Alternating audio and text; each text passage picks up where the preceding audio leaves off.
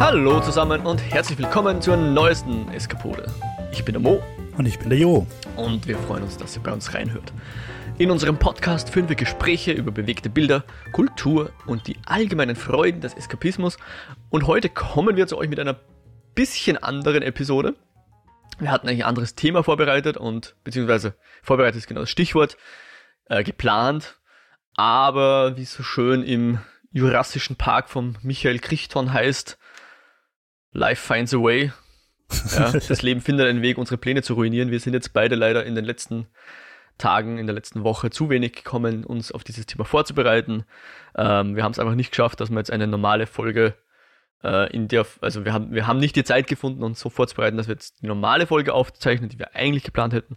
Aber wir wollten trotzdem gern was machen. Und der Jo hat dann so eine spontane Idee gehabt, für die ich ihm sehr dankbar bin. Und die machen wir jetzt heute. Und wir werden jetzt gar nicht groß vorneweg sagen, was das Thema ist. Es wird heute einfach ein bisschen ein, hm, mehr ein Gespräch als, als eine Betrachtung eines bestimmten Themas. Und äh, Jo, warum kickst du uns mal nicht hier off? Ich meine, ich weiß ja jetzt, was der, was der ganze Stein des Anstoßes, äh, der, ja, Stein des Anstoßes, ist das ein Wort? Schon, ja. Keine Ahnung. Die letzte Woche hat mich ein bisschen gezeichnet, sorry, ich bin ein bisschen durch den Wind. Ähm, der Stein des Anstoßes war etwas, ja, wie ich finde, doch etwas amüsanteres, aber ich glaube, mit dem fangen wir jetzt gar nicht an, Jo. Du wolltest mir eine Frage stellen. ja, ich baue es einfach in die Frage ein und zwar, Mo, was haben Mortal Kombat, mhm. Star Wars Episode 9, Aha. Die Ilias, die unendliche Geschichte und Shining gemeinsam? Hm. Also, kluge Leute würden vielleicht mal zur Heldenreise springen, aber da bin ich mir jetzt nicht ganz sicher, vor allem was Mortal Kombat betrifft. Aber es sind jedenfalls alles Adaptionen von Stoffen, die es vorher in anderer Form schon gegeben hat. Genau, also unser, unser Gesprächsimpuls äh, heute ist der Mortal Kombat Trailer, der frisch erschienen ist. Ähm, ich glaube, der Film kommt äh, im April raus. Ich bin mir da jetzt gerade ehrlicherweise nicht ganz sicher. Auf jeden Fall, der Trailer ist gestern erschienen und ich habe in einer Arbeitspause kurz den Trailer geschaut und habe unglaublich viel Spaß dabei gehabt. Und zwar, weil ich finde, dass der Trailer sehr werktreu ausschaut. Also mhm. die Figuren schauen aus, wie die Figuren ausschauen sollen. Und was mir vor allem gut gefallen hat, dass du halt einfach im Trailer auch diese 2D-Szenen hast, also wirklich wie in einem Fighting-Game, dass sich die zwei links und rechts gegenüberstehen und, und auch ihre Moves und Sprüche und so weiter runterlassen. Ähm, mhm. Und Werktreue ist ja was, was jetzt gerade bei Videospielverfilmungen, siehe zum Beispiel Assassin's Creed oder auch Pikachu, den wir letztes Mal besprochen haben, mhm. äh, vielleicht nicht immer 100% gegeben ist. Ähm, aber durchaus interessant ist, wenn sich die Leute irgendwie dran halten. Mhm. Und die Werktreue ist auch das, was unsere eben verbindende Frage ist. Du hast richtig gesagt, das sind alles äh, Geschichten gewesen, die interpretiert worden sind oder neu erzählt worden sind. Und ich habe mir gedacht, wir können einfach ein bisschen über Werktreue plaudern. Mhm. Und zwar, wie wichtig uns das ist. Oder, mhm. oder was die Vor- und Nachteile von werkgetreuen Umsetzungen sind. Mhm. Ähm, und ich habe mir da einige Sachen irgendwie aufgeschrieben, wo, wo es mal mehr, mal weniger werktreu umgesetzt worden ist, was mal besser, mal weniger gut funktioniert. Mhm. Aber vielleicht noch so als Startimpuls ein Zitat von einem deutschen äh, Journalisten und Sachbuchautor und Filmkritiker, mhm. nämlich von einem gewissen ähm, Lars Olaf Bayer. Der schreibt im Spiegel vom Würgegriff der Werktreue. und bezieht sich dabei auf die Stieg Larsen-Verfilmung von äh, David Fincher, also das Remake von Girl with a Dragon Tattoo. Mhm. Und sagt halt, dass das zart, mühsam und anstrengend ist und komplett überladen, weil sie halt, um die Buchfans zu befriedigen, da diese ganzen komplizierten Familienverhältnisse alles werkgetreu einbaut haben und dass das im Film halt einfach nicht funktioniert. Und er argumentiert dann auch, dass die, dass die Fans dann sagen, ja, aber im Buch war es so. Mhm. Und er sagt dann halt, ja, und wenn es im Buch scheiße war, dann kann man es im Film noch besser machen. ähm, ja, finde ich äh, recht radikale Aussage, aber durchaus interessant. Ich persönlich habe eigentlich die Dragon Tattoo Girl Verfilmungen beide gut gefunden. Mit beide meinst du jetzt die, diese schwedische. Schwedisch und Remake. Weil es gab ja dann, glaube ich, noch ein Sequel oder Prequel zu dem amerikanischen. Habe ich aber nicht gesehen. Ja, ich habe es auch noch nicht gesehen, hab's aber durchaus noch vor. Okay. Ja, ich meine, ich bin Fincher-Fan. Ähm, ist jetzt zu lange her, dass ich den gesehen habe, aber ich, ich fand die schon auch gelungen, würde ich mal sagen, die Umsetzungen, auch wenn ich die Bücher nicht gelesen habe in dem Fall. Ja, ich habe die Bücher auch nicht gelesen, aber ich finde, äh, also vor allem auch das Remake hm. war einfach sehr dark and gritty, wie man ja. so schön sagt. Ja, genau. Und ich meine, auch die Bücher haben ja nicht den besten Ruf im Sinne von literarisch hochwertig zu sein, ja. Wird ja, glaube ich, ja. gern mal so in diese klassische, ich kaufe mir ein Buch am Flughafen, einen Reißer fürs, äh, fürs Warten halt, zu kaufen, äh, gesteckt. So wie die äh, Gone Girl äh, Autorin, die da auch gern mal in diese Schublade gesteckt wird, von der habe ich schon das ein oder andere Buch gelesen. Und Gone Girl, der Film, ist ja auch ziemlich geil. Ah, den habe ich leider noch nicht gesehen. Äh, auch ein Fincher, ja. Echt? Das ist ein ja. Fincher? Ja, ziemlich sicher. Ähm, um, ich meine, wenn wir, wenn wir jetzt bei der Werktreue bleiben, ich glaube, wenn du ein Videospiel werktreu verfilmen würdest, hättest du sowieso ein Problem, weil Videospiele sind einfach viel zu lang. Äh, und da, da ist einfach, also das einzig werktreue, die einzig werktreue Umsetzung eines Videospiels für mich ist eigentlich ein Let's Play. Du musst ja, wenn du einen Film machst von einem Videospiel, musst du dir irgendwie einen Kern raussuchen, den du jetzt da umsetzt und darfst nicht wirklich das Videospiel nachmachen, weil sonst hättest du bei Assassin's Creed, ich meine, je nachdem welchen Teil du verfilmst, ja, ähm, würdest du halt viel mehr von A nach B einfach laufen und es würde nichts passieren. Mm, ja, also das ist natürlich schwierig, weil bei Assassin's Creed ist, finde ich, vor allem in den alten Teilen, ich muss gestehen, und Odyssey und äh, Origins habe ich nicht gespielt und, und Valhalla sowieso nicht. Aber in den alten Assassin's Creeds war halt das Parkouren und Rumklettern eigentlich das, was das Spiel wirklich lustig und spannend gemacht hat. Weil die Kämpfe waren okay, unterhaltsam, aber erst nicht wirklich herausfordernd oder so richtig spannend. Um, ähm, und natürlich kannst du erst nicht einen Film machen, wo er den ganzen Tag nur rumrennt und rumklettert. Nur um bei der Assassin's Creed Verfilmung zu bleiben, hast du sie gesehen? Ich überlege jetzt gerade, aber ja, ich glaube schon, aber die war äh, recht das Problem so, ist, dass man sie die haben halt einfach, ja. Natürlich musst du eben schauen, was du aus dem Spiel rausgreifst, um das umzusetzen. Mhm. Nur die haben sich das Spiel angeschaut, nicht verstanden und die beschissensten Elemente, die keiner mag, zum Film gemacht. Hm, namentlich Nämlich, der Animus und so, oder? Na, namentlich Animus und, und Gegenwart viel zu viel Zeit. In den, in den späteren Spielen haben sie das ja nur noch optional gemacht, sodass du diesen Teil gar nicht machen musst, wenn es dich nicht ah, ähm, ah. Ich meine, ich habe ich hab bis zum auch bis zum bis zu den äh, Paris-London-Dingern habe ich gespielt. Habe ich alles gespielt. Und ich meine, da war es jedenfalls zurückgenommen, ja, da war es so die Rahmenhandlung. Und ja, hin und wieder musstest mal so nicht unbedingt äh, in der echten Welt rumrennen, aber in so, in so glitchy Episoden zwischen den Animus-Fugen irgendwo rumhüpfen und so, das gab's dann hin und wieder, was aber auch funktioniert als Videospiel zumindest, ja. Eh. Na, aber also ich finde, ich finde halt, was Assassin's Creed ausmacht, sind die historischen Schauplätze, mhm. die historischen Figuren, die man kennt. Ja. Also ich will halt auch bei der Boston Tea Party dabei sein und ich will Marquis de Sade treffen und Napoleon. Und beim Film haben sie halt den Leonardo Fokus auf die Gegenwart gesetzt und irgendeine spanische Inquisition, von der ich noch nie gehört habe und die mich genau Nüsse interessiert. Mhm. Um, und da, da finde ich es halt einfach viel Potenzial verschenkt worden. Und was, was jetzt zum Beispiel bei Mortal Kombat spannend ist, das hat ja durchaus eine recht umfangreiche Lore, die jetzt sicher nicht über Heftchen-Roman-Niveau rausgeht, aber von der Lore her ist da durchaus genug da, um Geschichten zu erzählen. Okay. Und ich sage mal, es sind schon Blockbuster für weniger gemacht worden, siehe Transformers oder Battleship. Ja. Um, ähm, Jeder kennt die Battleship-Lore. Bei jedem Block Schiffer versenken liegt immer so ein ganzer, so ein 500 Seiten Schinken dabei, um was es hier eigentlich geht, genau. Absolut.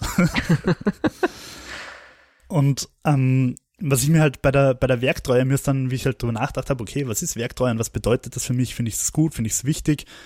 Ähm, mir sind dann irgendwie recht schnell die Telltale-Spiele eingefallen. Ja, interessant, ja. Vor allem Batman. Okay. Äh, aber auch Game of Thrones. Bei Game of Thrones hat es zum Beispiel eine Szene gegeben, ich hoffe, das ist nicht der größte Spoiler, es ist auch in der Mitte irgendwo von einem Telltale-Spiel. Du triffst auf jeden Fall auf Ramsey. Aha. Und du weißt, du spielst in einem Spiel halt Figuren, die in der Serie oder im Buch wahrscheinlich nicht vorkommen. Und dann triffst du auf Ramsey und hast halt vom Spiel die Option, ihn jetzt mit dem Messer anzugreifen. Und ich kenne halt die Serie, ich weiß, die Serie ist schon weiter in der Handlung und ich weiß, dass Ramsey noch lebt. Ja. Also weiß ich dann im Spiel halt, dass es da jetzt wahrscheinlich keinen Sinn macht, den mit dem Messer anzugreifen. Und, und Sehr ich habe dann halt, ich habe ich hab mich dann halt in die Figur hineinversetzt und habe es dann halt trotzdem gemacht, weil ich mir mhm. gedacht habe, die Figur weiß das ja nicht und würde es ja. trotzdem machen. Ja. Und natürlich hat es nicht geklappt. Und da denke ich mir dann halt, da, da ist, da ist das, da, da bietet dir das Spiel dann die Freiheit, ist aber trotzdem an die Werktreue gebunden mhm. und gaukelt dir halt seine Scheinfreiheit vor. Und genauso ist es halt bei Batman, bei den Telltale-Spielen, die ich eigentlich ganz gern mögen habe. Ähm, du hast dann halt die Option, ob du ihn jetzt 15 Mal verprügelst oder nur 12 Mal. aber du hast halt nicht die Option, ihn zu töten, weil das ist halt einfach nicht Batman. Mhm. Und, und da finde ich, ist halt die Werktreue dann irgendwie irgendwie einschränkend. Natürlich verstehe ich, dass, dass, dass sie den Charakter von Batman nicht ändern wollen, aber gerade das wäre halt eine von den Optionen, die dir ein Videospiel bietet, oder? Dass du, dass du halt mhm. die Figur wirklich dann an deine, deine Wünsche anpasst. Da, da driftet man halt dann schnell mal in das Territorium von, von Kanon und Nicht-Kanon ab, irgendwie. Ich glaube, ja. da müssen halt die, die Leute aufpassen, weil sie können, ich meine, das eine ist natürlich warum machst du ein Batman-Spiel? Weil du die, die Lizenz haben, also dir gekauft hast und mit dem Namen Geld machen willst, ja. Und ich glaube, es gibt schon das Problem, dass viele Leute haben, dass sie sagen, okay, ich habe ein super Spiel, aber wenn die Figur, die man da spielt, niemand kennt oder dieses, dieses Spiel nicht Teil einer Reihe ist, die man kennt, dann kann das Spiel noch so gut sein, ich werde Schwierigkeiten haben, das zu vermarkten. Ja. Ich meine, mich wundert es ja echt, dass dieses Immortals Phoenix Rising jetzt so erfolgreich war, weil das war irgendwie eine neue IP oder weiß gar nicht, ob es finanziell so erfolgreich war, aber es dürfte wohl ein gutes Spiel gewesen sein und das, zumindest das hat mich erreicht, diese Info. Echt? Ja. Äh, ohne dass ich es jemals gespielt habe. Aber es ist halt schwierig, weil du hast halt jetzt, es ist halt kein God of War, was etabliert ist und dann kommt jemand und sagt, wow, wir machen jetzt ein neues, neu gedachtes God of War, aber es bleibt, also der, der, der Name God of War ist etwas, was die Leute kennen und deswegen hat das sicher mehr Aufmerksamkeit gemacht, als wenn God of War, also ich rede jetzt vom Remake von 2018 oder wann ja, das war, ja. wenn das einen anderen Titel gehabt hätte, dann wäre es immer noch dasselbe Spiel gewesen, aber wahrscheinlich hätten es viel weniger Leute gespielt. und dann musst du halt schauen, okay, das ist jetzt die IP, wer auch immer diese IP, äh, also diese, diese, dieses Werk geschaffen hat ursprünglich, der hat natürlich ein gewisses Vorrecht auch zu sagen, wo das hin soll. Und wenn ich jetzt sage, ich breche mit dem, ist auch eine Aussage, aber dann muss ich mich halt damit abfinden, dass die Leute auch sagen, okay, du hast jetzt den Namen drauf, aber es ist eben nicht dem getreu, was, was äh, der Schöpfer des ursprünglichen oder die Schöpferin des ursprünglichen Charakters, der ursprünglichen Geschichte im Kopf hatte. Muss man sich halt dann gefallen lassen. Ja, ja, ich, ich verstehe schon, was du meinst und vor allem, wenn es halt eine, eine Figur ist, nehmen wir mal Harry Potter oder so, mhm wo halt, die halt wirklich aktuell geschöpft worden ist und wo der, die Schöpferin noch leben. Das ist natürlich schwieriger und, und natürlich macht es jetzt echt auch keinen Sinn, aus Batman einen brutalen Killer zu machen. Aber da fällt mir dann, und deswegen habe ich es vorher auch bei der Frage an dich genannt, die Ilias. Mhm. Wenn du dich erinnerst an die Troja-Verfilmung, ich glaube von Petersen war die, oder? Könnte ich ja nicht sagen, ich weiß nur noch, dass sie sehr lang war. Die, ich glaube, sie war von Wolfgang Petersen, also die Aha. mit Brad Pitt und so weiter. Ja. Und da haben sich einfach alle, oder nicht alle, aber viele darüber aufgeregt, dass das Ende verändert worden ist. Mhm. Dass Paris irgendwie zum, zum Helden quasi gemacht wird, zum, oder zum, äh, zum Anti-Helden, zum Tragischen, der halt für die Liebe quasi alles macht und, und da haben sie halt das Ende verändert im Vergleich zu Original Ilias. Mhm. Und und die Leute haben halt gesagt, warum, du kannst doch nicht die Ilias verändern. Und da denke ich mir halt, sorry, nach 3000 Jahren oder 2500 Jahren werde ich die Geschichte doch mal anders erzählen dürfen. Ich will sie doch nicht zum sieben Milliardsten Mal auf die gleiche Art erzählen. Mhm. Und natürlich können die Leute dann sagen, ja, das Originalende finde ich besser, weil es dramatischer ist oder schöner oder romantischer oder was auch immer. Aber ich finde schon, dass man Geschichte neu erzählen darf. Mhm. Da bin ich schon bei dir, ja definitiv. Ich meine, das, das Ding ist ja auch immer mit den, du hast jetzt Harry Potter angesprochen, mir ist jetzt auch noch Star Wars eingefallen. Oftmals ist es nicht die schlechteste Idee, wenn man den ursprünglichen Schöpfern des Zeugs wegnimmt. Also ich glaube, du hast es mal gesagt, oder? Dass, dass, äh, dass Disney äh, George Lucas Star Wars weggenommen hat, war die beste Idee oder irgendwie sowas. Ich hoffe, ja. ich paraphrasiere da jetzt nicht falsch. Unpopular opinion. also um es ja. anders zu sagen oder um in eine Frage zu verpacken, sind die Prequels überhaupt noch werktreu dem ursprünglichen, der klassischen Trilogie 4, 5, 6? Ja. Die Prequels, also 1, 2, 3. Genau. Ist ein Jar Jar Binks jetzt werktreu dem eine neue Hoffnung Star Wars? Ich meine, klar, Dem nicht, das, aber, äh, jede Ritter sind mit den Evox auch schon ein bisschen in die Richtung gegangen und so. Ja, ja also ich finde schon. Ja. Und dann hat halt auch Star, äh, Star Wars. Disney gesagt, okay, Star Wars, das Universum ist ja relativ ausgeufert mit Büchern und weiß nicht was alles in alle Richtungen. Comics. Bis zu Hollywood, Holiday Specials. Hm, Hätte ich schon wieder. Hollywood Specials gesagt. Throwback zu unserer Weihnachtsfolge. Äh, und die haben immer gesagt, nö, wir haben jetzt nur noch ein ganz bestimmtes, ein ganz bestimmtes Övre, was Kanon ist. Und alles andere ist nett, aber zählt nicht mehr, unter Anführungszeichen. Das heißt jetzt nicht, dass man die Bücher nicht mehr lesen kann oder dass die schlechter sind deswegen, aber irgendwie hat es trotzdem Einfluss drauf, dass du sagst, okay, das ist jetzt eine nette Geschichte, aber eigentlich offiziell, wenn man jetzt den Disney-Kanon glaubt, gehört das nicht dazu. Aber ich verstehe einfach, dass sie das gemacht haben, weil das war einfach so umfangreich, dass da einfach, glaube ich, kein Mensch mehr Kontrolle drüber gehabt hat. Und, mhm. und du musst halt einfach auch sagen, okay, ähm, wir wissen immer, welche Bücher sich da wann, wo, wie widersprechen. ähm, ich habe ein bisschen gegoogelt. Eben, ich habe vorher in der Frage auch Star Wars Episode 9 explizit gesagt, ja.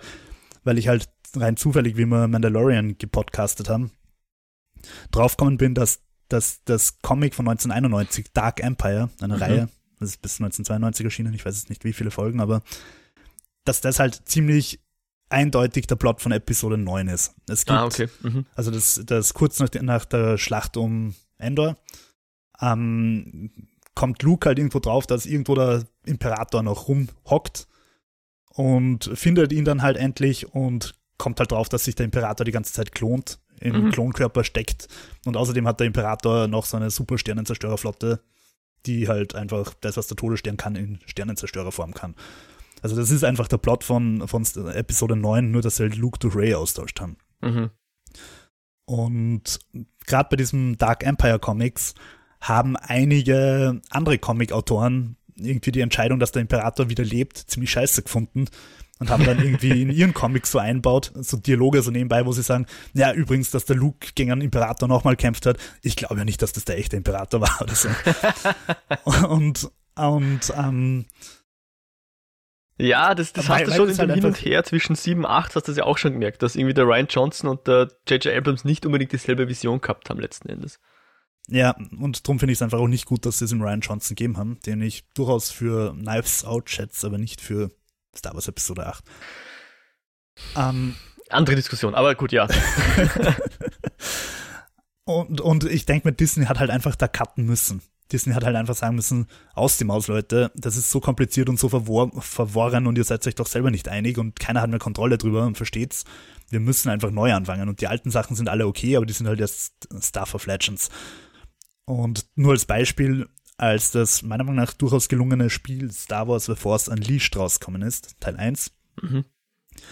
hat George Lucas damals, noch Besitzer von Star Wars, gesagt, das ist die, der offizielle Plot zwischen Episode 3 und 4. Also der hat das Spiel zum offiziellen Plot, mm, zum okay. Übergang von 3 und 4 gemacht. Ähm, und am Ende vom Spiel kannst du aber durchaus die Geschichte von Star Wars verändern. und okay. Also du, du hast halt so die Option, machst es so, dann machst du es so. Mhm. Und ähm, ich glaube, du kannst halt Darth Vader töten am Ende. Und wir wissen, dass Darth Vader nicht von seinem unbekannten heimlichen Schüler umgebracht wird, sondern von Luke. Mhm. Beziehungsweise eigentlich vom Imperator, aber also das sind halt einfach solche, George Lucas sagt halt, okay, das ist der offizielle Plot und, und Disney hat halt dann gesagt, na, wir fangen da erst neu an Filme zählen, Serien zählen und alles, was wir machen. Weil seit Disney übernommen hat, sind ja die ganzen Comics und so offizieller Kanon. Mhm. Die neuen, ja. Die neuen, genau. Mhm. Also alles ab Startpunkt Disney ist offiziell. Mhm. Beim Lego Weihnachtsspecial bin ich mir nicht sicher. ja. Äh, wobei ich glaube, Disney macht im Moment, gibt glaube ich keine Rechte her, wenn es nicht irgendwie Kanon ist, oder? Also würde ich auch meinen, dass das Kanon wäre. Aber naja. Ähm, ein anderes Thema, das, das Lustige ist, wie wir dazu geschrieben haben, äh, was wir machen, also über was wir heute reden wollen. Ähm, ich muss zugeben, ich habe dich nur nebenbei am Handy gesehen und habe hauptsächlich über die Push-Notifications mit dir kommuniziert. Ja? Mhm. Und äh, du hast mir mal so zwei, drei Nachrichten kurz hintereinander geschickt und ich habe nur die erste und die dritte gesehen und habe auf die dritte geantwortet. Und dann habe ich gestern nochmal geschaut, ah, wann wollten wir eigentlich podcasten? Hatte zu dem Zeitpunkt meine Shownotes schon notiert, über was ich reden wollte und habe dann in deinem Nachrichtenthread gelesen, ähm, dass du über Herr der Ringe reden wolltest spezifisch den Bombardier und das war genau, was ich mir auch aufgeschrieben habe. Mhm. Weil das ist natürlich auch immer so ein Punkt, ähm, wo Leute, die den Herr der Ringe gelesen haben, ähm, ich weiß nicht, ob sie sich einig sind oder nicht, aber dass der Bombardier nicht in den Peter Jackson-Verfilmungen ist, stört, glaube ich, nicht alle. Sagen wir es mal diplomatisch so. Mich stört's nicht. und da ist halt wieder die Frage, wo wir gerade geredet haben, kann man dem Autor auch äh, anlasten, dass er vielleicht nicht immer die besten Entscheidungen trifft, selbst für sein eigenes Werk.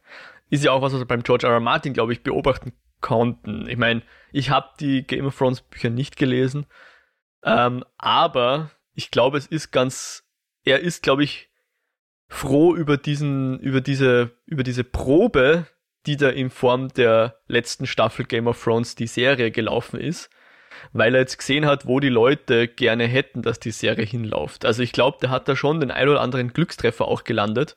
Reine meine Unterstellung jetzt, ja. Und hat jetzt den Luxus, dass er ausprobieren konnte oder nicht er selbst ausprobieren konnte. Er muss nicht mal seinen Namen dafür hergeben. Aber dass er jetzt gesehen hat, was die Leute oder wie die Leute auf so ein Ende reagieren und dass er jetzt möglicherweise die Bücher auch in eine andere Richtung lenken könnte, wenn er das wollte.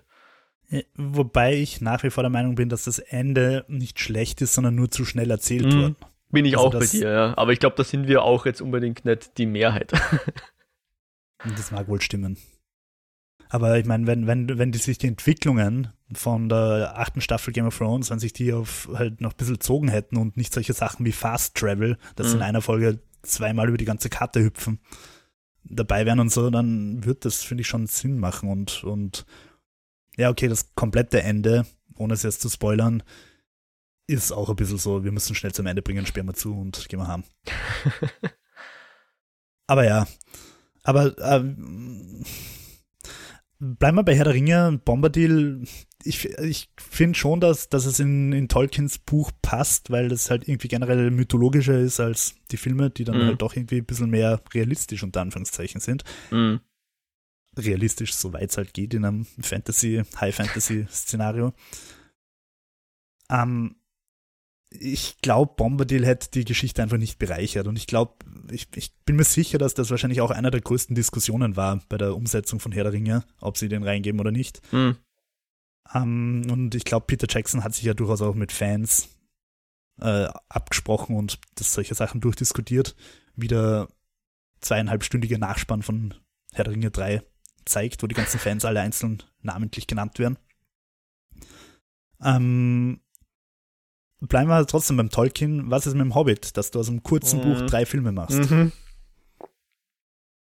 Ich glaube, das Weil, hat auch nicht jedem gefallen. Ja. Und vor allem der, der Hobbit selbst, ich meine, es ist schon ewig her, dass ich es gelesen habe, aber war ja eher eine Abenteuergeschichte für jüngere Leser. Der Herr der Ringe ist sicher kein Kinderbuch.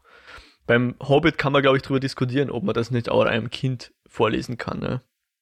Oder halt dann einem Kind, wenn es in, in einem Alter ist, wo es selber lesen kann, mit, ich sage mal, so wo man normal anfängt, die Harry, äh, Potter Bücher zu lesen, 10, 11, 12 irgendwo in dem Dreh, dann auch selbst den Hobbit lesen kann. Ja, das kommt zwar eine Schlacht vor und so weiter, aber ich glaube, es ist immer noch eine Abenteuergeschichte vor dem Hintergrund mhm. einer, einer bisschen erwachseneren Geschichte. Aber er hat es ja, glaube ich, auch für seine Kinder damals geschrieben.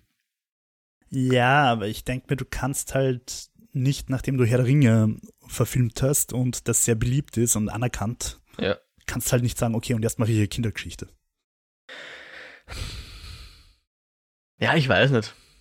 Ich meine, ich, ich bin ja selber nicht der, also ich finde es ja ganz cool, dass sie, um jetzt wieder zum Star Wars zu kommen, dass sie da auch andere Filme erzählen, ja, dass sie da auch ein Heist-Movie machen und von mir aus eine Action-Komödie jetzt mit dem Solo. Ob das jetzt funktioniert oder nicht, ist, ist eine andere Frage. Aber ich finde die Idee gar nicht schlecht, dass man in einem Universum, was eh so viel bietet, durchaus auch Geschichten aus einem anderen Genre erzählen kann. Also ich, ich klar, finanziell gesprochen hast du wahrscheinlich recht. Ein Kinderfilm wird nie den Erfolg haben wie so ein so ein Four-Quadrant-Movie, wo du irgendwie alt und jung und äh, alle reinlocken kannst, wie es jetzt der Herr der Ringe wahrscheinlich war. und der, der Hobbit hätte sein sollen oder vielleicht auch ist. Äh, also aus finanzieller Sicht verstehe ich das, dass er das so gemacht hat. Aber als Fan der Materie weiß ich es nicht, ob man das nicht anders.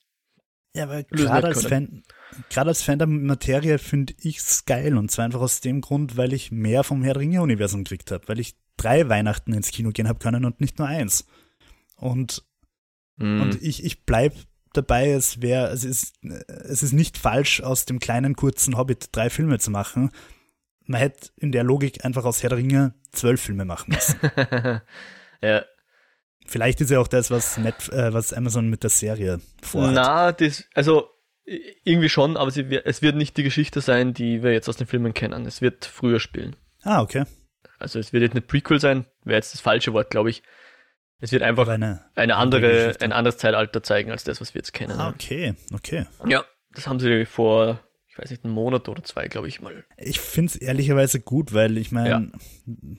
die Herr der Ringe-Filme sind eigentlich sehr beliebt und ähm, ich denke mir halt, wenn jetzt die Serie rauskommen wird, dann könnte ich mir vorstellen, dass das so einen Effekt hätte wie bei Spider-Man. Die Spider-Man-Filme von Sam Raimi hat auch jeder geliebt bis dann Marvel mit seinem Plan MCU begonnen hat und plötzlich sind alle so, die, die alten Spider-Man-Filme sind so doof. Und ich könnte mir halt vorstellen, dass das bei, bei Herr der Ringe dann auch so wäre, dass wenn jetzt dann High-End, mega geile 2021 CGI Herr der Ringe-Verfilmung oder Verserierung kommt, dass die Leute dann halt so lächelnd auf die alten Filme zurückblicken. Hm. Weiß ich nicht. Ist immer schwer zu sagen, was wäre wenn, aber ich glaube, die Herr der Ringe-Filme, die würden schon standhalten. Ne? Die sind nämlich, ich glaube, selten, dass das eine so, wie soll man sagen, ich glaube, Herr der Ringe-Fans können schon sehr polarisierend sein. Also ich glaube, die können gleich mal sagen, äh, das, das entspricht nicht dem Buch, was ich gelesen habe. Und dann auch sehr, zu Recht vielleicht auch sehr äh, pisst reagieren. Und ich glaube, Herr der Ringe hat es echt geschafft, dass man die, die Fans auch gut eben denen das geliefert hat, was sie gern sehen wollten. Ich glaube, das schaffst so schnell nicht nochmal.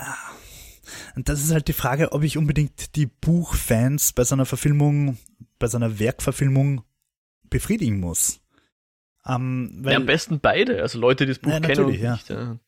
Das ist auch das, was, was dieser Lars Olaf Bayer im Spiegel sagt, dass halt die Buchleser oft ziemlich fundamentalistisch sind ja. und halt auf Werktreue bestehen, obwohl es dafür eigentlich wenig Grund gibt. Und ähm, ich habe ja auf der Germanistik einige Lehrveranstaltungen gehabt, wo wir halt auch Bücher mit Filmen verglichen haben und so weiter. Und ich bin da einfach zu dem Schluss gekommen, dieser, dieses, ah, das Buch ist viel besser oder der Film ist viel besser, ist Blödsinn, einfach aus dem Grund, weil beide Medien unterschiedliche Vor- und Nachteile haben und im Idealfall ihre, ihre medialen Fähigkeiten am besten ausspielen. Hm.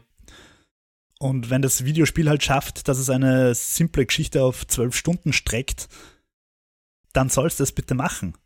Das, das ist der Vorteil vom, vom Medium. Nehmen wir Witcher. Mhm. Das Buch habe ich in, weiß ich nicht, einer Woche durchgelesen. Beim Spiel kann ich ein Jahr spielen. Mhm. Und, und Witcher habe ich mir eh auch aufgeschrieben bei der Werktreue, weil ich, also ich, ich kenne die Witcher-Bücher nicht alle, aber ich könnte mir vorstellen, dass das Ende von, von Witcher 3, vom Spiel, da dann halt auch ein bisschen mit der Werktreue bricht, weil du ja drei verschiedene Enden haben kannst. Mhm. Ähm, aber das ist halt die Stärke des Mediums, dass, dass das Spiel interaktiver ist und, und, und dem Spieler Entscheidungen lassen kann. Also mhm. warum nicht, warum nicht ausspielen?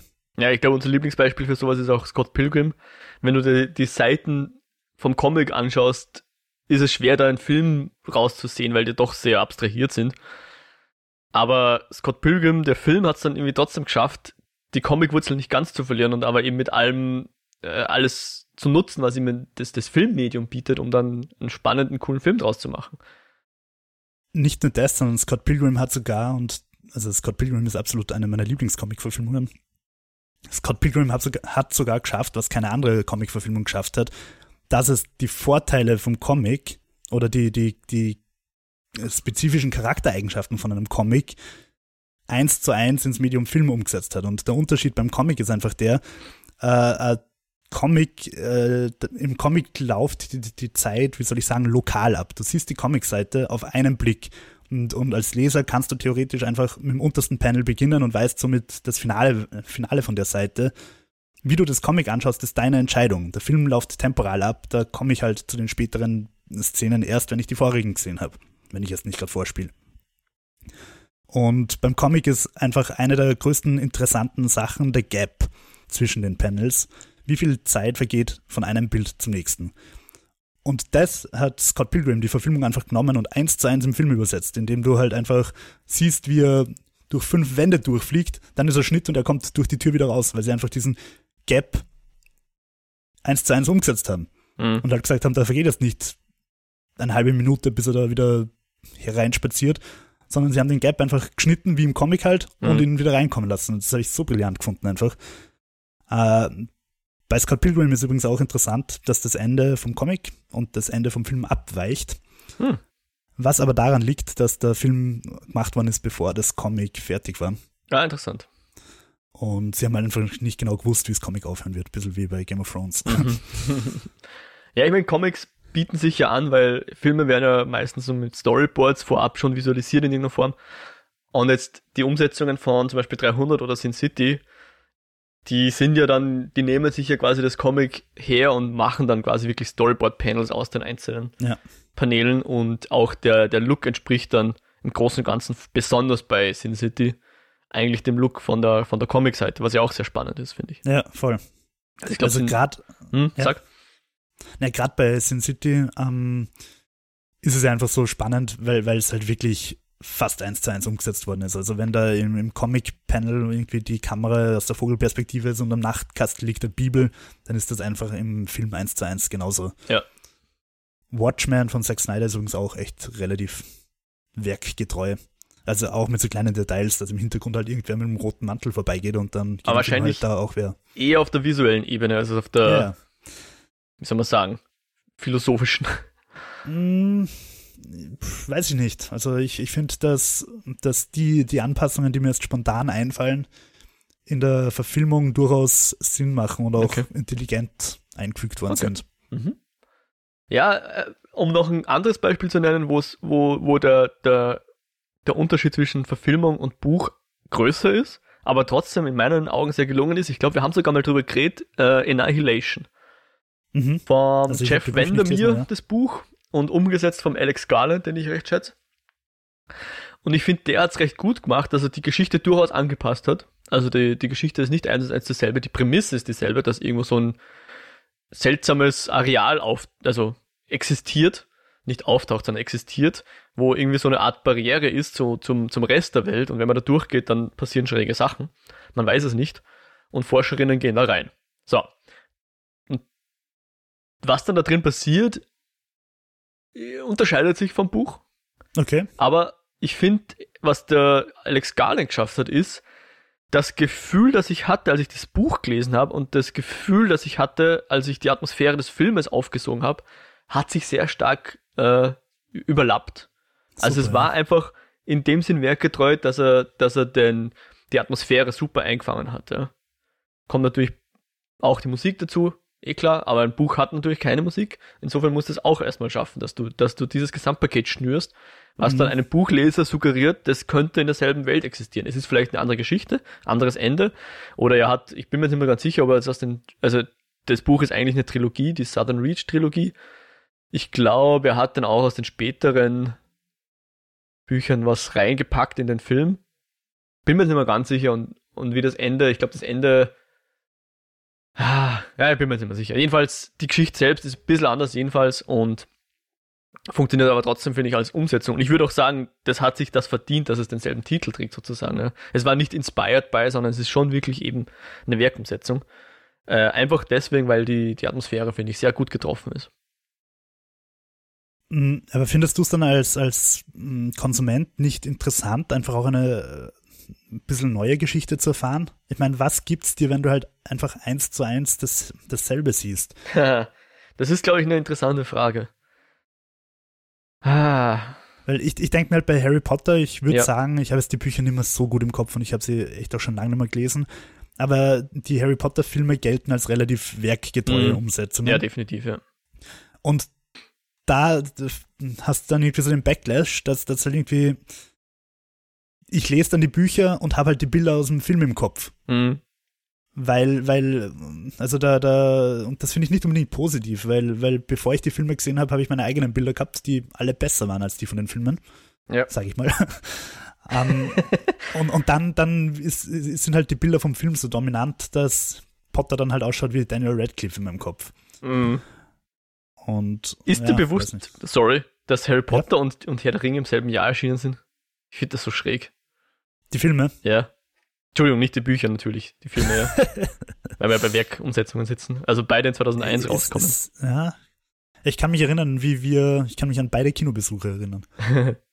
also die ersten beiden, also du meinst Herr der Ringe und, und Herr der Ringe habe ich mit dem Sebi angeschaut und äh, Harry Potter habe ich mit dir im Elmo-Kino geschaut. cool, Elmo Kino, ja, sehr schön. Ähm, Gott habe es selig. genau, und äh, wo, wobei habe ich dich jetzt gerade unterbrochen, Entschuldigung. Ich weiß nicht. äh, tut mir leid. Naja, äh, dass, dass halt die Bilder vom, vom Film so genau, genau. dich, dich dann irgendwie so. Genau, und dass man die auch wieder los wird. Genau. Und das Krasse ist, wenn, also eins der wenigen Umsetzungen von Harry Potter, die das geschafft hat, also wenn du jetzt Lego Harry Potter spielst von mir aus oder, oder andere Fan Sachen siehst, die ähneln dann immer den, den Schauspielern vom Film. Also dem Daniel Radcliffe und Ja. der, Ja, ähm, Emma, Emma Watson und dem Rupert Grint und so weiter. Und ich meine, gerade so Leute wie der Alec, Alec Rickman, die den Snape verkörpert haben und so. Ich meine, gut, Dumbledore haben sie sogar mal den Schauspieler getauscht, aber im Großen und Ganzen ist es halt ein alter weißer Dude mit langem Bart. ähm, aber was ich finde ich sehr beeindruckend finde, ist die, die illustrierten Harry Potters. Ich, ich versuche jetzt noch nebenbei die, ähm, den Illustrator rauszusuchen. Der hat es nämlich geschafft, dass die F Figuren anders ausschauen und trotzdem extrem gut passen. Also das finde ich echt beeindruckend. sind das diese dicken, fast A4-Formatbücher? Äh, ja, ich glaube sogar breiter als A4. Aber das sind so richtige Coffee Book Tables, ja. Ja. Ähm, Moment, ich hab's gleich, weil die sind nämlich wirklich gut illustriert und ähm, finde ich von dem her sehr interessant, dass sie eben nach den Filmen erst, glaube ich, gemacht worden sind. Also die entstehen auch jetzt noch, die, ich glaube, es gibt vier oder fünf Teile.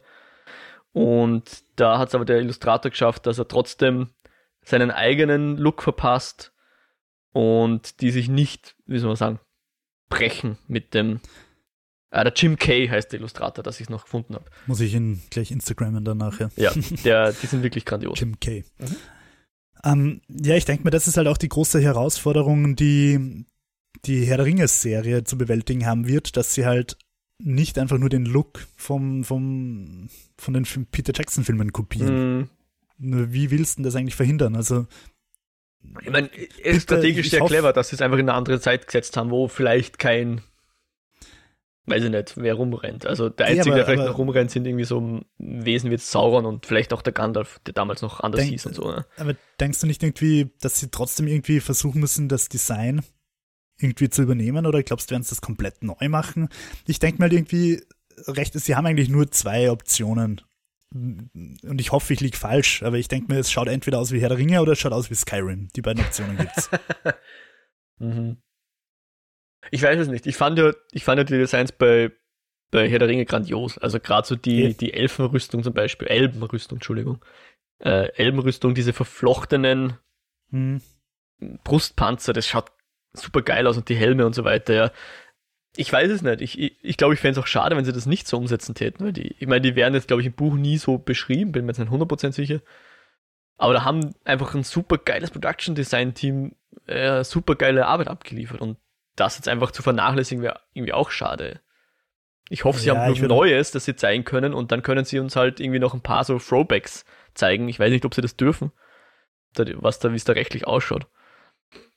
Aber ich finde das schon schade, wenn das auch einfach irgendwie ausgelöscht wird. Weil das, das ist ja, glaube ich, das immer, ähm, weil wir vorher geredet haben, äh, die, das Ende ist anders und so weiter. Ich glaube, es fühlt sich schon immer so an, als würde da jemand versuchen, das, was du kennst, äh, zu negieren, zu sagen, nein, das, was du kennst, ist falsch, das, was ich dir zeige, ist richtig. Und ich glaube, ja, daran ja. stören sich halt auch viele Fans, dass sie sagen, dass man halt davon ausgeht, dass sowas so singulär sein muss. Ja, es gibt nur eine Geschichte und irgendwo ist es ja auch so. Es gibt ja nur in Star Wars jetzt gesprochen den einen Kanon. Also ist die Geschichte, die du gelesen hast, falsch. Ja, also ich verstehe die Logik, aber gerade wenn ich mir die, die, die Geschichte des Geschichtenerzählens anschaue, nämlich eben zum Beispiel äh, die Artus-Epik, mhm. äh, wo es einfach eine deutsche Tradition gibt und eine englische Tradition. Und in der englischen Tradition geht es immer um den Jungen, der das Schwert aus dem Stein oder aus dem See oder woher auch immer mhm. zieht und, und dann das Königreich eint. Und in der deutschen Tradition geht es um diesen Artus einfach gar nicht. In der deutschen Artus-Epik ist Artus ein alter Sack, der zu Hofe sitzt, Feste schmeißt und es geht die ganze Zeit um die Abenteuer seiner Ritter. Ja. Und das sind einfach zwei komplett verschiedene Erzählungen, die sich irgendwie separat entwickelt haben. Ja. Und, und warum nicht? Ja, Tausend eine Nacht ist ja auch so eine Geschichtensammlung, die irgendein europäischer weißer Dude zusammengeklaut hat oder irgendwie so, oder? Ja, sein, Noch ein paar hinzugefügt hat. Wie christlicher Franzose. Ja. und das Ganze halt auch unglaublich christianisiert hat und christliche Moral reingepoppt hat. Und dabei ist das Original einfach wirklich traumhaft versaut und schweinisch und lesenswert. Ähm, auch zum Beispiel beim Nibelungenlied. Das ist, mhm. das ist halt auch immer wieder neu erzählt worden, neu erzählt worden. Und im Nibelungenlied sind Logikfehler, die einfach, wenn es ein Blockbuster wäre, keiner verzeihen würde. Und die sind einfach entstanden, weil es halt immer wieder neu erzählt worden ist, neu erzählt worden ist. Und die Leute die Geschichte so im Kopf gehabt haben, dass diese, dass diese, dass es nicht gestört hat, dass da irgendwas nicht erzählt worden ist, weil die Leute eh gewusst haben, nein, in Wirklichkeit, das hat er ja da und dort gemacht. Mhm. Und für uns heute ist es halt nimmer klar, weil wir die Geschichte nimmer so gut kennen. Äh, und wir denken uns, okay, warum fehlt da das jetzt? Warum ist das? Das macht überhaupt keinen Sinn.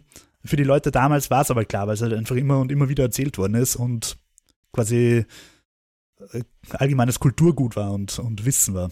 Mhm. Und trotzdem finde ich es halt völlig legitim, dass ich die Geschichte halt dann auch weiter anpasse und weiter erzähle und und in der Hinsicht ist eigentlich vielleicht Disney ganz interessant, die ja jetzt eigentlich schon lange diesem Trend folgen, dass sie ihre Geschichten neu erzählen aus der Sicht des Bösewichts. Ich habe gestern zufällig Cruella, auf YouTube ja. gesehen, ja, ja. Also ich habe den Trailer nicht gesehen, aber ich habe gesehen, es gibt ihn. Und ja, eigentlich äh, interessanter Zugang prinzipiell. Ja. Ich muss ja zugeben, ich, ich habe diesen äh, Angelina Jolie Male Maleficent, heißt das so? Ja. ja. Da habe ich den Film auch nicht gesehen, aber ich habe irgendwann mal im Kino den Trailer zum zweiten Teil gesehen und mir gedacht, wow, das schaut eigentlich extrem spannend aus. aber traue mich dazu auch nicht zu sagen, weil, weil wie gesagt, nur den Trailer gesehen, ja, nur den Trailer vom zweiten ich, Teil gesehen. Ja. Ich habe zum ersten Teil, ich war beim ersten Teil in der Presseverführung und war danach irgendwie ziemlich gestunt und habe ihm vier von fünf mhm. Sterne gegeben. Mhm. Äh, würde ich jetzt nimmer machen. Jetzt würde ich, weil ich, weil ich finde, dass sich Disney da irgendwie so in so einem Einheits-Fantasy-Look verliert, der also ein bisschen belanglos ist. Also es ist wurscht, ob das Alice ist oder ob das Maleficent ist oder zum gewissen Teil auch die Realverfilmung vom Schöner und das Biest ja. und so weiter. Das ja. ist irgendwie so dieser künstliche Hochglanz-Fantasy-Look und ich weiß nicht, den finde ich mittlerweile ziemlich abtörnend. Das ist eh auch interessant, weil ich glaube, das ist auch so ein bisschen ein Problem, was, was halt Leute haben, dass ja äh, sich Kultur aus anderen Kulturen angeeignet wird. Das ist ja immer problematisch und zu Recht, glaube ich auch. Weil das macht ja der Disney auch sehr gern. Der hat sich jetzt Grimm-Märchen genommen oder sonst irgendwas und einfach gesagt, ach, mir ist eigentlich voll wurscht, wie die im Original gehen. Ich finde besser ist das Ende sowieso. Und ich glaube, das ist halt für viele auch ein Problem und, und eben auch die, die Aneignung von so Stoffen wie jetzt die Tausend und eine Nachtgeschichten und, und alles andere. Gibt es ja genügend Beispiele dafür. Ähm, ist halt auch schwierig zu sagen, hey, du nimmst jetzt dir eine Geschichte aus meiner Kultur und erzählst einfach so, wie du lustig bist und missachtest damit meine Kultur in, in irgendeiner Form, ja. Ah, also bei, bei Disney finde ich halt das Dramatische bei dem Fall, dass die Leute wahrscheinlich Standard Standard-Herkules-Schauer ja. einfach die Originalgeschichte nicht kennen und sich wahrscheinlich auch gar nicht bewusst sind, dass es eine Originalgeschichte gibt. Mhm. Ähm, das finde ich das Problem. Ich finde nicht das Problem, dass Disney die Geschichte neu erzählt. Weil ich finde, dass das ist das Recht des Künstlers, ja. einfach die Geschichte so zu erzählen. Oder ich nenne es erstmal des Regisseurs. Auch wenn man jetzt irgendwie zum Beispiel äh, Theater oder so Es ist, finde ich, schon das Recht des Regisseurs, dem Ganzen seinen eigenen Stempel aufzudrücken. Es ist, es ist jetzt, glaube ich, ein zu großes Thema, dass wir da jetzt lang drüber reden können, aber ich, ich finde schon, ich möchte schon auch festhalten, dass ich es schon ein bisschen schwierig finde, weil äh, ich meine, da kann jetzt Disney selbst wenig dafür, aber er hat einfach auch jetzt diese verfilmten Stoffe gewissermaßen überschrieben, weil die meisten Leute kennen nur die Disney-Variante und keiner kennt das Originalmärchen und weiß, wie das eigentlich ausgeht. Ah, ich finde das Thema total spannend und ich will mich da jetzt auch nicht unbeliebt machen. Ähm, aber ich denke mir halt, es hat halt den Griechen auch keiner verboten, ihren eigenen Zeichentrickfilm zu machen. Ja gut, die, die Griechen, die altertümlichen Griechen sind, gibt's jetzt ja heute eh nicht mehr. Ja. Ich glaube, das heutige Griechenland ist jetzt nicht unbedingt das, was man mit dem Herkules in dieselbe Kulturnische packen wird. Keine Ahnung. Ich hoffe, ich stoße jetzt da niemanden vor den Kopf, aber. Nein, aber weißt du, was ich meine? Also, wenn, wenn Disney das so erzählt, steht es ja prinzipiell in allen anderen zu, die Geschichte auch nach ihren Maßstäben mhm. zu erzählen. Mhm. Ja, es wird halt echt schwierig. Ich glaube, da, da gibt es sicher einen gewissen Bereich, wo das für die meisten Leute okay ist. Und da gibt es wahrscheinlich einen anderen Bereich, wo sich einfach viele überschrieben sehen, ja, verstehen. Also, keine Ahnung, Mulan ist jetzt, das neueste Beispiel. Es war, oder, oder auch die Aladdin-Verfilmung und so weiter, ja, wo einfach, hey, ich, ich finde deine Kultur eh ganz nett, aber ich mache jetzt mein eigenes Ding draus und damit tust du halt manche Leute in dieser Kultur vor den Kopf stoßen, ja, oder, oder invalidieren oder wie auch immer man das dann nennen will. Also ich, ich sehe schon, dass da gewisse Problematik ist, Wer jetzt dafür verantwortlich ist, ist dann, glaube ich, eine philosophische Diskussion, die wir jetzt vielleicht da jetzt nicht führen müssen, aber ich möchte zumindest anmerken, dass das uns, glaube ich, beiden bewusst ist, dass man da auch ja. durchaus ein problematisches Territorium sich bewegen kann. Ja. Ja, boah, es ist ein irre komplexes und spannendes Thema. Ich finde, es ist, wie du sagst, problematisch. Ich finde, man muss sich der Problematik bewusst sein und ich finde, man muss überlegen, ob es okay ist, bewusst dieses Tabu zu brechen, uns zu machen. Und ähm, ich nehme mal an, dass wir aus Dubai oder Saudi-Arabien jetzt keine werktreue Tausend und eine Nacht-Verfilmung erwarten können, weil sich deren Ideologie und deren Gedankengut in den letzten 200 Jahren einfach auch, auch im Islam ziemlich stark geändert und gewandelt hat, auch Frauenbild und so weiter. Da, da hat es einfach große Veränderungen gegeben. Mhm. Ähm, und, und ja, aber es ist wirklich schwierig. Es ist, man muss auf jeden Fall behutsam vorgehen, mhm. aber aber wenn es jetzt nicht wirklich respektlos oder rassistisch ist, finde ich, sollte irgendwo schon auch die Möglichkeit da sein, dass ich zum Beispiel erst als, als Österreicher, äh, keine Ahnung, Ghost in the Shell erzählen darf. also äh, asiatische Geschichte oder von mir aus Mulan. Also ich finde schon, dass, dass dieses, dieses Recht irgendwo da sein muss, dass ich auch so eine Geschichte erzählen darf, wenn sie nicht aus meinem Kulturkreis ist. Ja, weiß ich nicht. Schwierig. es ist schwierig. Äh, zum Schluss hätte ich noch, wir haben jetzt irgendwie eh viel werktreue äh, verschiedene Spek Spektren und, und äh, Strömungen und so weiter abgedeckt. Mhm. Zwei Sachen würde ich gerne noch ansprechen, nämlich erstens die unendliche Geschichte, wieder von Peterson. Mhm. Und zweitens Shining von Kubrick. Ah, also zu Troja noch, du hattest recht, ist auch ein Peterson, ja. Genau, mhm. Shining, wo ja der werte Herr King sagt, dass er den Film nicht mag, oder? Genau und die unendliche Geschichte, wo der Herr Michael Ende sagt, dass er den Film nicht mag. Hm. Und ähm, mich würde interessieren, was der Swift zu der Gulliver-Verfilmung mit Jack Black sagen wird, aber das werden wir nie erfahren. ja, oder ganz ehrlich auch, äh, was Tolkien zu den, zu den Filmen sagen wird, wäre auch interessant. Ja, voll. Mhm. Weil ich meine, seine, seine Erben und Nachlassverwalter dürften ja ganz gut abcashen an dem ganzen Teebeutel mit Arwen und Galadriel drauf und so weiter. Zum Teil sind es ja wirklich seine Kinder und, und Enkelkinder noch, also. Ja. ja. Also die ihn noch äh, erlebt haben sozusagen. Und, und was ich bei, bei Shining so interessant finde, also ich, ich finde ja durchaus Shining auch nicht den besten Kubrick-Film und auch nicht den, die beste King-Verfilmung. Ich mag ihn eigentlich generell nicht so gern. Ich kann auch gar nicht sagen, warum. Mhm.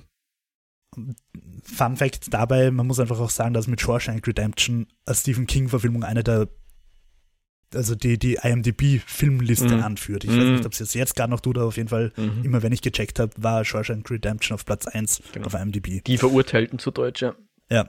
Und das ist halt einfach eine King-Verfilmung. Mhm. Genauso Green Mile Mhm. und so weiter. Das sind auch einfach, also es gibt sehr, sehr beliebte King-Verfilmungen und sehr, sehr gute. Um im Horror zu bleiben, zum Beispiel äh, Der Nebel, finde Mhm. ich irre geil. Kenne ich gar nicht. Ähm, aber ja, Shining, finde ich, gehört halt nicht dazu. King findet ihn nicht gut. Und es hat ja vor zwei Jahren, ich glaube 2018, die Fortsetzung gegeben, Dr. Sleep. Mhm. Dr. Sleeps Erwachen, ja. Mhm. Und die findet, ich habe extra gegoogelt, findet Stephen King gut. Mhm. Und zwar, weil er sagt, dass diese, also dass er hat das Drehbuch sehr ausführlich gelesen und, und hat vorher mit dem Regisseur, ich habe jetzt den Namen nicht aufgeschrieben, gemeinsam Gerald's Game, den, den Netflix-Film, Ja. bearbeitet, Ja. der meiner Meinung nach auch eine der besten King-Verfilmungen ist. Ähm, und, und er hat halt gesagt, er hat das Drehbuch für Dr. Sleep sehr, sehr genau gelesen und er findet super, weil es alle Sachen ausgleicht oder rückgängig macht oder halt korrigiert, die ihm am Shining von Kubrick nicht gefallen haben. Okay. Und drum findet es auch legitim, dass quasi der Look von Shining, von Kubricks Shining, dann in der Fortsetzung wieder aufgegriffen wird. Aha. Also habe ich ganz interessant gefunden. Mike Flanagan ist da übrigens der Regisseur. Okay. Und der Film ist noch nicht mehr so alt, 2019. Weil Flanagan macht ja jetzt, glaube ich, diese Spuk auf Bly Manor Hill House der Dinger. Echt? Ich glaube, dass das dasselbe ist. Ich, ich schaue es lieber nochmal nach, bevor ich das Mist erzähle. Ähm, genau, das ist ja dann auch so dieses, dieses sogenannte Redconning, dieses im Nachhinein die Kontinuität wiederherstellen, dass du sagst, okay, das gehört jetzt auch dazu und so. Ja, genau, Spuk in Bly Manor, Spuk in Hill House und eben Gerald's Game sind auch von dem. Ja, Und cool. Ouija. Welche? Da gibt es mehrere. Ich glaube, der erste von 2016. Origin of Evil steht da so. Also, ist das, ich weiß nicht, ob es der erste ist, oder? Ouija Origin of Evil. Boah, ich bin Ja. mir gar nicht sicher. Ich glaube, es, es hat. Boah, war der von 2016? Naja, Es gibt nämlich bei den Ouija-Filmen gibt's erstens diese Ouija und dann gibt's noch die Ouija-Experimente und die sind ganz, ganz schrecklich. Also nicht, not in a good way, sondern einfach schundig. okay. ja, Ja, cool. Cooler Dude. Hm? Danke an dieser Stelle. Er hört uns sicher zu. ja, sicher. Ja. ja, jetzt ist das Gespräch eh ein bisschen länger geworden, als wir eigentlich geglaubt haben. Aber umso besser. Wir hoffen natürlich, dass euch dieses Gespräch auch was gebracht hat und gefallen hat. Wir werden jetzt die Eskapode hier beschließen, würde ich meinen, oder? Mhm. Du hast noch irgendwas zu sagen. Ähm, wir würden uns freuen über Feedback zur Show und zur Eskapode natürlich. Äh, und auch sonstige Zuschriften sind gerne gesehen und gelesen. Ihr könnt uns schreiben per E-Mail eskapoden.kinofilme.com. Ihr könnt uns einen Kommentar auf der Website hinterlassen. kinofilme.com slash eskapoden findet man die Beiträge. Wir sind auf Twitter, at eskapoden und natürlich auf Spotify und Apple Podcasts und im RSS-Feed zu finden. Also da freuen wir uns über Abos und Reviews und Sternebewertungen und was es nicht alles Schönes gibt. Aber für die Offline-Fans natürlich auch einfach Empfehlungen an Freunde. Das würde uns irrsinnig freuen. Jo, du bist auch auf Twitter. Wo findet man dich denn da? At WhiteRabbit360. Sehr schön. Ich bin at, ja, ich bin at Mojack, Mojack mit einem CWCs am Ende. Wer noch mehr von mir hören will, darf gerne mal in den Lichtspielcast reinhorchen. Findet man auch auf kinofilme.com slash podcasts. Bis zur nächsten Eskapode. Wir hoffen, ihr seid wieder dabei. Wir hoffen, euch geht's gut. Passt auf euch auf. Macht es gut. Ciao, ciao. Ciao, ciao.